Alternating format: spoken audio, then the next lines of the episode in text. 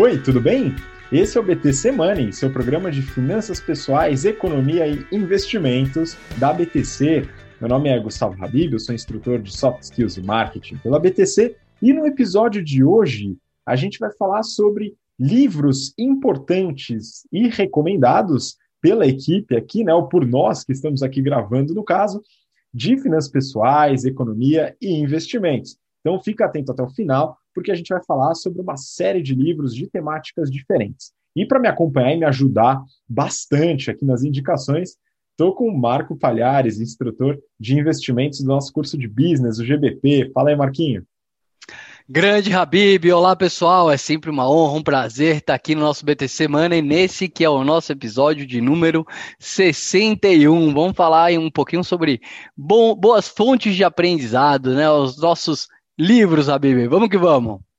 Pois é, vamos para cima, né? Queria fazer uma menção honrosa ao Rafael Lopes, o Rafa, nosso querido colega de bancada, que hoje infelizmente está ausente, mas voltará para o próximo episódio para contribuir ainda mais com essas análises, essas indicações. Né? Enfim, peço para você que está acompanhando a gente pelo podcast, através do BTCcast ou pelo YouTube, para seguir a gente também lá no Instagram, InstabTCompany. E hoje, como a gente vai fazer indicações de livros, os links dos livros indicados estarão na descrição do YouTube. Então, se você acompanha pelo podcast, depois acompanha o YouTube para pegar o link e, é, enfim, adquirir o livro se você acha que faz sentido para você ou não, né? Mas esse episódio vai ter sim recomendação, mas não é de investimentos, é recomendação de livros, né? Esses aqui pode ir na fé que as leituras são é, é, interessantes enfim, podem distrair e ensinar bastante coisa, né? E lembrando, né, Marquinhos, acho que é um ponto importante para começar, né? Falar um pouco da importância da leitura, porque hoje eu vejo muita gente é, se informando e aprendendo via Twitter, tá? E eu sou um grande fã da leitura mais densa, completa, né? Eu acredito que você também, né? O que, que você acha que é? Por que, que a leitura é tão importante, hein, Marquinhos? É importante é, é, absorver conhecimentos de diversas é, fontes, né, Habib? Não que o Twitter não seja importante, é uma fonte de conhecimento, é uma fonte de estudo antropológico, talvez, sociológico, mas nos livros é, é, permitem que a gente encontre conhecimento que lá em 140 caracteres é, a gente não tem acesso, nem sei se o Twitter ainda tem essa limitação de 140 caracteres, mas ter é, acesso aos livros e uma coisa muito boa hoje é que tudo é muito rápido, né, Habib? Depois que eu conheci o Kindle e, e, e, vi que eu não precisava ir na livraria ou menos encomendar livros físicos, eu poderia clicar em um clique, né, sem nenhuma fricção, já está lá o livro para mim, o negócio se tornou muito mais democratizado, né? Então todo mundo tem muito, muito acesso.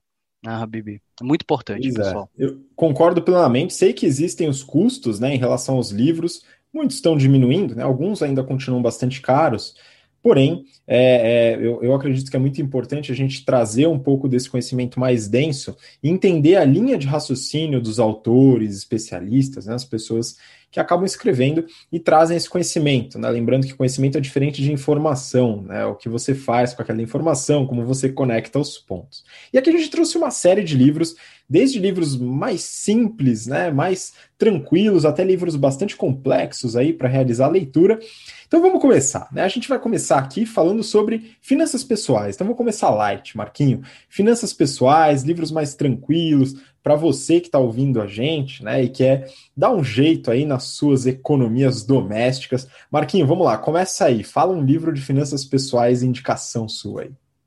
Excelente. Já vou começar, Habib, é, causando, tá? Vou falar um livro que tradicionalmente a gente não usa como finanças pessoais, mas que, é, na minha opinião, é bastante é, é, é importante para a nossa vida também, que é, em menção aí ao nosso grande Renato Aracaki, o livro do Bob Pfeiffer, O Dobre Seus Lucros, né? A ideia dele é um livro escrito para empresas, mas que toda todo conceito também funciona para as finanças pessoais. Então ele dá várias dicas de como que a gente consegue num CNPJ reduzir os gastos, aumentar os ganhos e aí consequentemente ter maior poupança mensal, né? Então, trazer isso daí para nossa vida pessoal é um excelente aprendizado, viu, Habib? Já começando, quebrando, que você falou para começar simples, já comecei com o que, que, que é mais avançado, mas então aí, tem mais, mais simples daqui a pouco, tá? Você também tem uns, né, de finanças pessoais? Tenho também. Já que você começou com complicado, eu também vou complicar aqui, né? Que é um livro que ele é bastante famoso no, no, com o pessoal do mercado financeiro e tal, e ele ganhou muita relevância depois que descobriu-se né, que o grande guru aí do mercado financeiro, Warren Buffett, né, tem esse livro como seu guia prático. Né? Aqui a gente está falando do livro O Investidor Inteligente, do Benjamin Graham. Esse livro ele começou a desenvolver de fato o que a gente chama de velho investing, né? Então, entrar de fato na análise de uma empresa, nos resultados da empresa, nas estratégias e usar isso no mercado financeiro para poder formar uma boa carteira de investimentos. Tá? Então é um livro bastante complexo, ele é um livro denso, não é um livro simples, né? mas é, é, ele é um livro que resume bastante os conceitos né? e essa filosofia de investimentos que eu acredito que muita gente acaba usando. Né? Então, pra, ele é bom para investidores, mas é bom também para finanças pessoais e quem faz seus próprios investimentos. Acho que é bem interessante, apesar de não ser uma leitura fácil. Mas agora vamos facilitar a vida do pessoal, né, Marquinhos? Vamos lá. Vamos facilitar, vamos facilitar. Começamos aqui, Habib, com um autor que eu gosto muito, que é o Gustavo Cerbasi tá? E, é, e, ele tem vários livros, e um deles é esse que, que se você está vendo a gente pelo YouTube, é, até para pegar os links né, para a Amazon, eu estou mostrando, é, o Casais Inteligentes Enriquecem Juntos. É, o Sebase ele tem é, é, tradicionalmente trabalhado com finanças pessoais e é um excelente profissional, trazendo bastante informação aí para os brasileiros. E esse livro especificamente, Habib, é muito bom, porque é, é sempre uma, uma dúvida constante quando algumas pessoas estão falando, ah, tô meu namorando sério, vou juntar, cara, vou casar, e agora?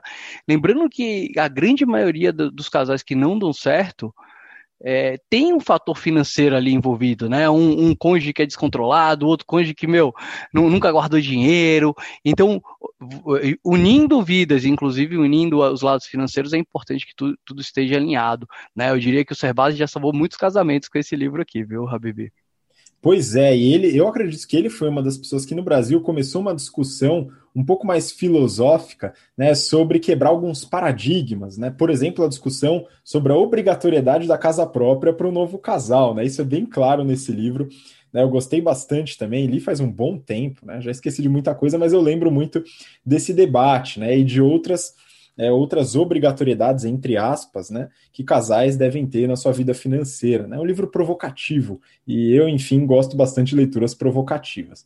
E eu vou complementar aqui com outro livro, agora bem mais recente, é, que a leitura me surpreendeu. Né? Eu, eu, eu gosto de acompanhar essas leituras, né? apesar de muitas vezes é, não serem necessariamente para o meu perfil né? É, até porque eu já me aprofundei bastante nesses temas, é um livro bastante introdutório, mas para quem está começando a trabalhar com finanças pessoais e quer organizar a sua casa, eu acho que é uma bela leitura, que é o livro da Natália Rodrigues, ou para os mais íntimos, é a Nath Finanças, né?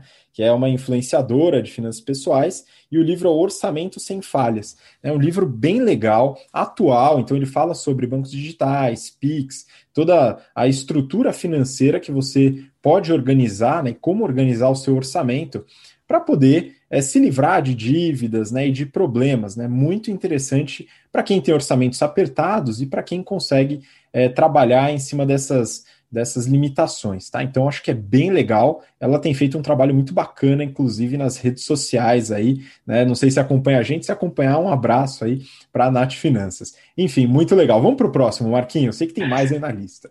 Vamos lá, vamos lá. O próximo que eu recomendo aqui, galera, é o, o de Zurique. Tá? Isso aqui é, é esse, essa leitura aqui que eu estou apresentando, se você está vendo a gente pelo, pelo YouTube, do Max Gunter, é leitura obrigatória para quem vai trabalhar no mercado financeiro.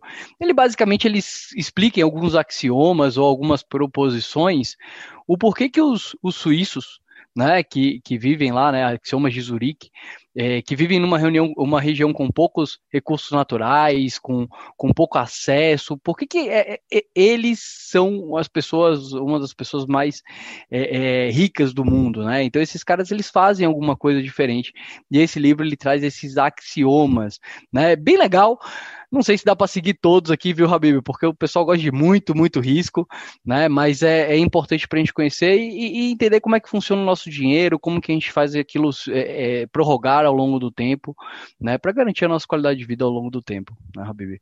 E você, Habib, você tem mais algum para recomendar de, de finanças pessoais ou vamos partir para os investimentos, os hardcore? de verdade. Não, vamos, vamos, vamos colocar aqui alguns de investimentos, eu acho que vale a pena, né? Eu trouxe do Benjamin Graham, que é investimentos, né? Inclusive até mudei a ordem aqui, né? Uma, dei uma mudada, mas vamos trazer alguns sobre investimentos, né? Então, claro, tem o do Benjamin Graham, que é uma leitura mais complexa, não é necessariamente finanças pessoais, né? Tá mais voltado para investimentos, então dei uma invertida na ordem. Mas vamos lá, então, investimentos. Marquinho, o que, que você tem aí para recomendar? Começando pelo começo, né, em relação a investimentos, trouxe aqui o livro investimentos. Olha isso, né? Isso é um, um, nome que representa o livro do Mauro Halfeld, é, que é professor aqui da, da FEA, na USP, e é um livro bastante completo. Ele, ele faz justamente essa intermediação, Habib, entre as finanças pessoais e os investimentos por si só, que é o título do livro. Né? Então ele traz o, o, o, o olhar de, de investidor sobre o ponto da pessoa física.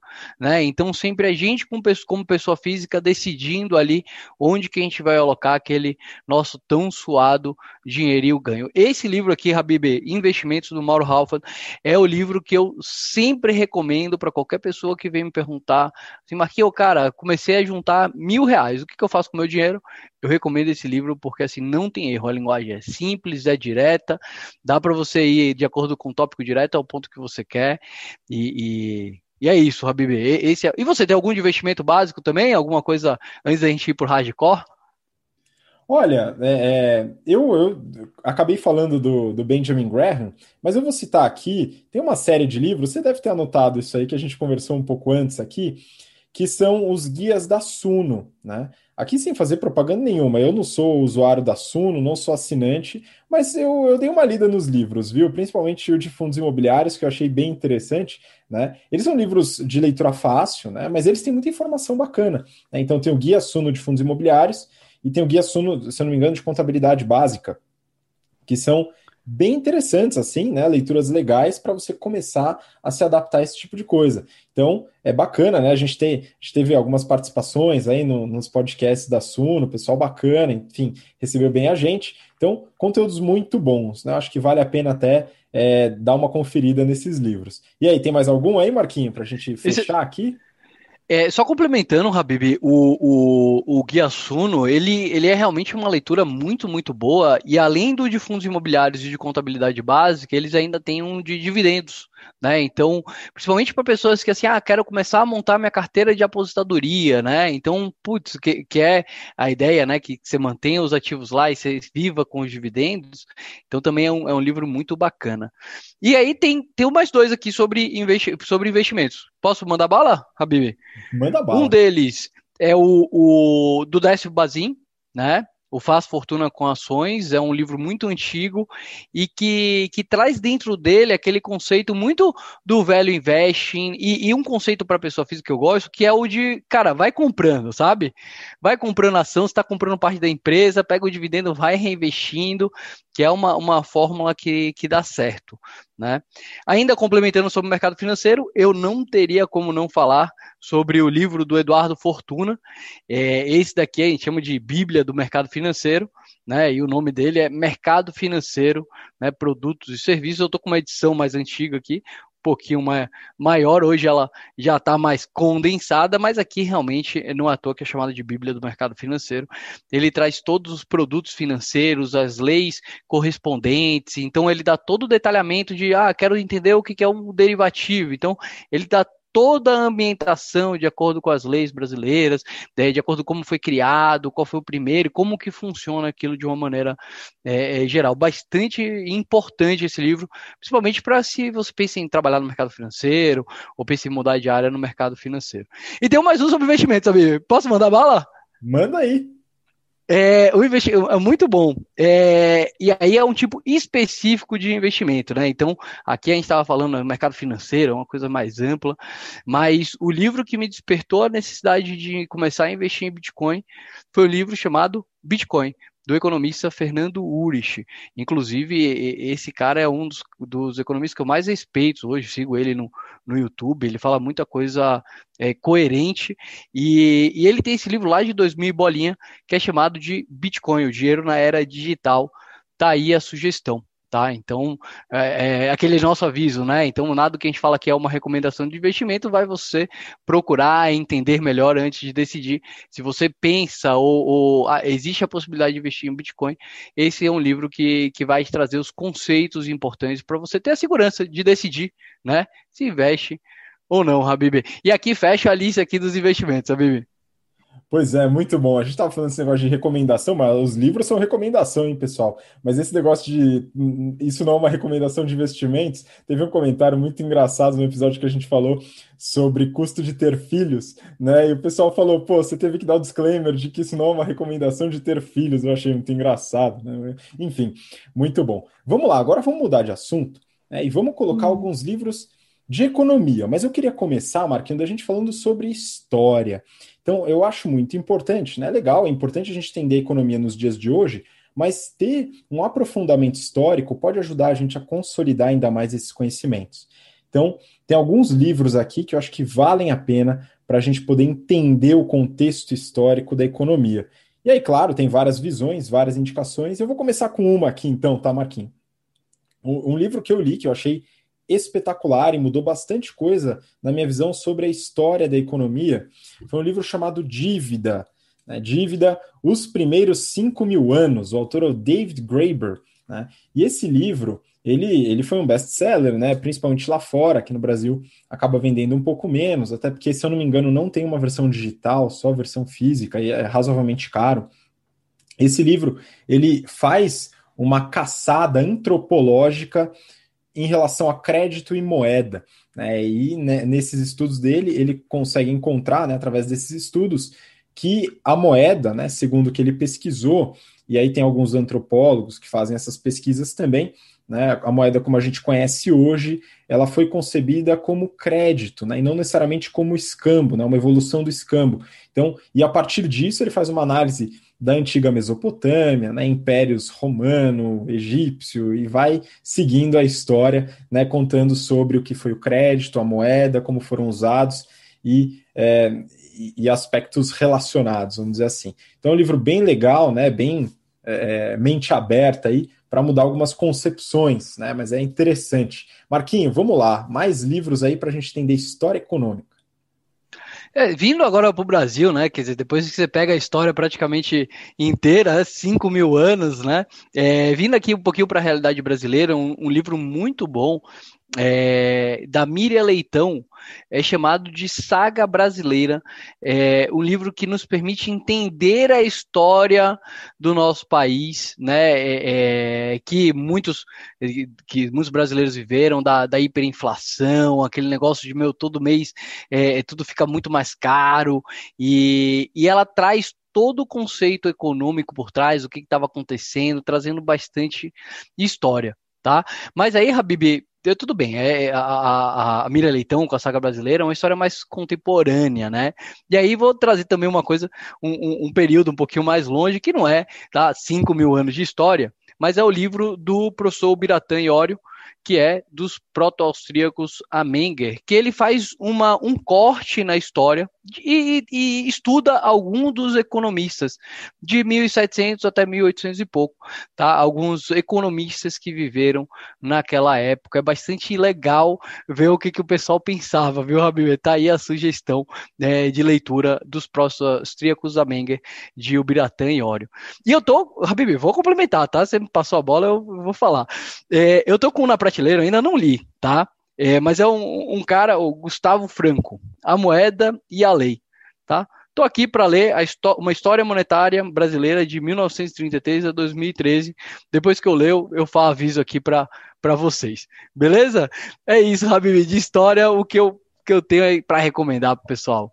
Boa, esse do Gustavo Franco, não, Gustavo Franco, economista brasileiro, né, atuou na, na elaboração do Plano Real tal. É, esse livro, então, não vai ser considerado recomendação, hein? Só depois que você lê, hein, Marquinhos? Aí depois a gente volta, faz um novo episódio e vê se recomenda ou não. É isso aí, Bibi, eu volto com o pessoal. Por enquanto tá aqui, só vamos ver, vamos ver o que dá. Se você já leu esse livro, coloca aí nos comentários o que, que você achou desse livro, se vale a pena realmente dedicar, porque é um livro grande, viu, Habib? É, Aí, 800 páginas. Cara, tem que, é. tem que valer a pena, né? A dedicação. Ah, tem que valer a pena. Isso aí tem que valer a pena mesmo. Mas, ó, vamos lá então. História um pouco mais recente aqui, começando, enfim, anos 50, anos 60 em diante.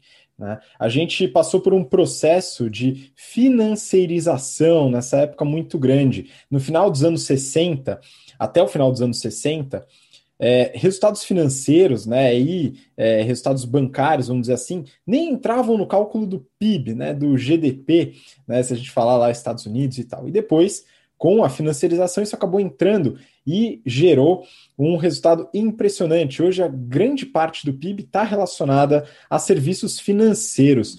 E esse assunto é discutido no detalhe num livro chamado O Valor de Tudo: Produção e Apropriação na Economia Global. Esse livro é escrito pela Mariana Mazzucato, que é uma economista bastante respeitada hoje em dia, é uma ítalo-inglesa, né? E, e ela faz pesquisas justamente nessa teoria de valor, né? o que, que é valor na economia, e, e, essa discussão é feita de forma aprofundada, né? segundo a, a tese dela, né? a gente perdeu um pouco essa, essa finesse né, de entender o que, que é valor de fato, né, o que, que é criação de valor na economia global e trazer essa discussão à tona. Então, ela faz uma certa crítica ao processo de financiarização né, e, de fato, o que, que é distribuição e o que, que é criação de valor, ou seja, onde, para onde estão indo as recompensas e da onde estão sendo tirado, é, da onde está sendo tirado o eventual valor do que é criado, do que é feito, do que é desenvolvido. Né? Então, ela é especialista em inovação, em processos de tecnologia e fala bastante sobre esse link entre tecnologia e financiarização. Então, é um livro que trabalha uma história mais recente, né? mas é bem interessante para começar essa discussão sobre financiarização. Né? Então, para quem gosta do tema, acho que vale a pena dar uma olhada nesse livro. Bom, vamos lá então. Acho que a gente pode passar agora da história e ir para a economia e para as teses, teorias econômicas, hein, Marquinhos? Então vamos lá. Eu sei que você tem bons livros aí para recomendar para o pessoal. Mas começa você, Habib. Fala um pouquinho sobre MMT. É... O que, que, você recomendaria aí para a gente entender mais sobre, sobre essa escola econômica? Bom, vamos lá então. Acho que, enfim, tem uma série de leituras, até para entender desde a história né? Mas eu vou recomendar um livro aqui que ele virou um best-seller. Ele foi lançado no ano passado é, por uma autora que começou a ficar famosa trabalhando na campanha do Bernie Sanders nos Estados Unidos, né? Uma pesquisadora da Stony Brooks University nos Estados Unidos. E ela escreveu um livro que é muito bem escrito, principalmente para quem é, para quem não é da área de economia, né? Pessoas com um conhecimento um pouco, um pouco mais leigo, vamos dizer assim, para explicar o que, que é essa teoria monetária moderna. Né? Esse livro ele ainda não foi traduzido, né? então o nome em inglês é The Deficit Myth, ou tradução livre, né? o mito do déficit. E a autora é Stephanie Kelton. Né? E esse livro ele mostra, ele, ele, ele procura mostrar né, sobre a, o déficit que importa, que é o que ela coloca. Então, a discussão aqui é sobre sair da discussão orçamentária e ir para a discussão econômica, né? trazendo na economia uma série de outras variáveis. Aqui falando sobre é, educação, então déficit educacional, déficit de saúde, déficit de tecnologia, enfim, outros déficits e como que isso se mistura com ah, os aspectos econômicos, né? Aqui, interação entre Banco Central, Tesouro, principalmente focado no mercado americano, que é o que ela estuda de fato. Então, é uma leitura bem interessante, não é muito difícil, né? Tranquila, só que infelizmente ainda não tem a tradução. E ele aparentemente é, é resume bastante né, as discussões acadêmicas que são feitas nessa área. Então, é uma recomendação aí para quem gostaria de entender um pouco mais sobre essa teoria que está fervendo aí, principalmente pós 2008 e agora pós pandemia. Mas eu sei que o Marquinho tem algumas recomendações de uma outra escola que é a escola austríaca, hein, Marquinho? Então vamos lá, coloca suas recomendações aí. Vamos lá, é, e aprender MMT é importante, né? Porque tá, não só está em voga, mas também como está sendo amplamente utilizado hoje em dia, né? Então, acho que, que tem, temos que estudar para entender o que está acontecendo e isso aí, consequentemente, afeta os nossos investimentos, né? Afeta a gente na física. Em relação à escola austríaca, que é o, o ramo que, que eu tenho estudado aí há algum tempo, que é engraçado em relação à escola austríaca, Habib, que eu entrei porque era uma, uma, uma escola que me explicava o que estava acontecendo, o que tinha acontecido com a crise de 2008, né? Então tem a teoria austríaca dos ciclos econômicos. E aí depois você, você entra aí que você vai estudando um monte de outras coisas envolvendo né, direito, sociologia, então uma, uma coisa muito ampla. Mas tentei me ater aqui somente a parte de investimentos e a parte econômica. E aí o primeiro livro que eu, que eu recomendo é o As Seis Lições do Ludwig von Mises. É, esse é um livro, Habib, que, que foi feito é, é, pós-mortem do, do Mises através de uma, de uma palestra que ele deu em Buenos Aires. E ele dá seis lições né, básicas, então é bem tranquilo de ser entendido. Ele fala sobre o capitalismo, sobre o socialismo, sobre intervencionismo. Tem um capítulo, que é o capítulo 4, que fala sobre inflação. Fala sobre investimento externo, né, que é um mito bastante importante. Né? Então, pô, vale a pena eh, ter investimento externo? Por que, que isso é bom, isso é ruim? Né? Eu já vi algumas pessoas falando, não, putz, a China vai comprar o Brasil. Né? E a sexta lição que é Política e Ideias, tá? Então, é, é um livro bastante curtinho, deve, tem, é disponível na internet, então o, o custo é zero, é, mas se quiser comprar também, tá, tá à venda. Esse é o primeiro livro que eu recomendo, As Seis Lições do Ludwig von Mises. Logo depois, se quiser aprofundar, esse livro é bem introdutório, tá? E aí a gente tem um, um livro um pouquinho mais aprofundado para quem vai para economia mesmo, que é do Henry Hazlitt, Economia numa única lição. Tá? Então, o livro único ele explica o que, que é a, a economia. E aí, então, a gente foi lá do básico, passou ali pelo intermediário, e aí, se você quer entrar fundo, entender o que, que é economia austríaca, é, tudo bem, você pode ler o, o Ação Humana, do Ludwig von Mises, mas a minha recomendação é o livro do Murray Rothbard, Man, Economy and State. Tá? É um tratado de economia. O Hofbauer ele pegou as ideias do Mises e tentou traduzir isso de uma maneira é, é, mais palatável. Acabou ficando um, um, tratado ainda maior do que o primeiro, né, do que o, o Ação Humana, mas de uma forma brilhante. O, o, esse Man Economy State ele ainda não tem tradução aqui para o Brasil. Estamos esperando com, com muita expectativa essa tradução. E aí, Habib, qual que, aproveitando né, que a gente está falando de alguns livros aqui que só tem em inglês, né? É, qual a dica que você dá assim? Fala, pô, espera a tradução. Qual, qual que é o primeiro passo, hein, Habib? Ah, Marquinho, primeiro passo sempre é aprender inglês, não tem jeito não, cara. Isso aqui é muito importante para a carreira, é muito importante para o trabalho e para o seu desenvolvimento, porque nem todo livro vai ser traduzido, né? A gente não sabe quais livros serão ou não serão traduzidos, depende de várias coisas. E o inglês hoje é a língua vamos dizer, global, né? Tem gente que acha que vai virar o mandarim, eu acho muito difícil, né? Até porque a língua é muito difícil, pelo amor de Deus, mas o, o, inglês ele é muito importante. Então, isso é uma coisa que eu até falo em aula, viu, Marquinho? O pessoal às vezes tem uma dúvida, né? Pô, será que eu faço uma pós-graduação ou melhoro o meu inglês? Sempre a primeira opção é melhorar o inglês, antes de qualquer coisa, antes de qualquer coisa. Às vezes tem custo, às vezes menos, né? Tem formas menos custosas de você aprender inglês, por exemplo, ir para fora trabalhar em algum lugar, né? Enquanto estuda. Porém, é, é, é fundamental. Eu acho que não deve esperar. Tem livros que dificilmente serão traduzidos.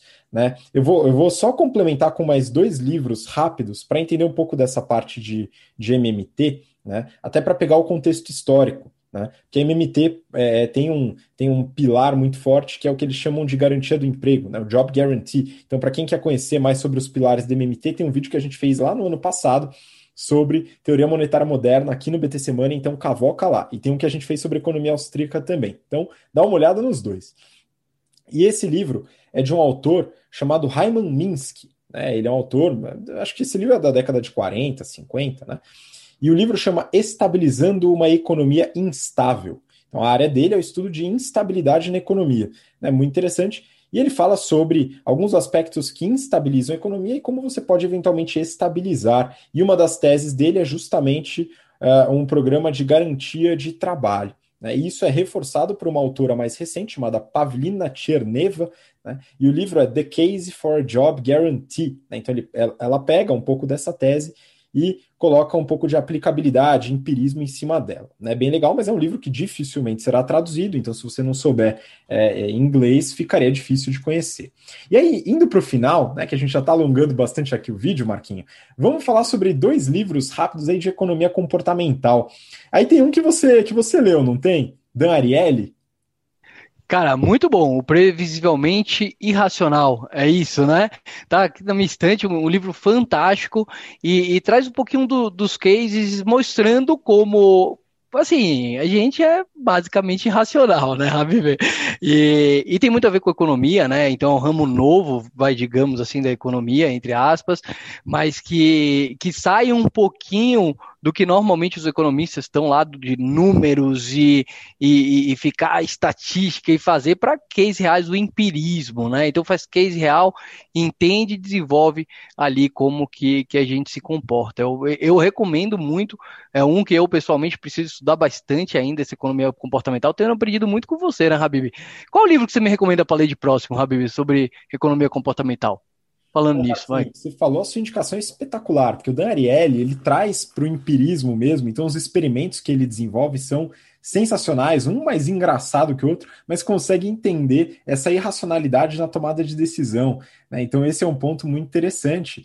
Só que, é, para conhecer um pouco mais do contexto da economia comportamental, o melhor livro, na minha visão, para entender a história, o surgimento, né, e essa metodologia científica aplicada a esse tema, é um livro chamado Misbehaving, né, que fala do making off da economia comportamental. É, ele é do Richard Taylor, que é ganhador do Nobel em 2007, né, com os estudos sobre economia comportamental, e ele mostra justamente essa história e uma briga né, que ele arranjou ali na Universidade de Chicago com o pessoal mais ortodoxo, né, que fazia aquele modelo de ser humano racional, tomador de decisão, né, racional 100%, buscando utilidade e tal. Ele falou: olha, talvez não funcione assim, eu tenho algumas dúvidas aqui. Começou a jogar umas bombas assim na universidade e o negócio foi ganhando um corpo muito grande, né? E ele, com a história, né, ele mostra como que foi se desenvolvendo essa pesquisa, né? O que, como que o ser humano toma decisão, por que, que ele toma decisão de maneira diferente, em situações diferentes, enfim, e colocando isso nesse contexto. É um livro que eu recomendo para entender a história e o desenvolvimento da economia comportamental. Eu acho que com esse livro, né, a gente fecha aqui, né, Marquinho, que a gente já indicou uma porrada de livros aqui. Então, você que está acompanhando a gente pelo BTCcast ou pelo YouTube, já tem pelo menos aí até o final de 2023 para se divertir. Não é verdade? Bom, muito obrigado. E manda seu recado final para o pessoal. É isso aí, galera. Muito obrigado por você que acompanhou até aqui. É, é isso. Se você é, tem dúvidas sobre aprender inglês, estude inglês. É isso, pessoal. Excelente semana. Até o próximo BT Semana. Muito bom, obrigado pela recomendação. Então, pessoal, esse episódio está cheio de recomendação, então vamos lá, né? A gente vai deixar os links na descrição do YouTube para quem quiser acompanhar, né, e caçar os livros de vocês. Um grande abraço e a gente se vê então na próxima semana. Até lá, tchau, tchau.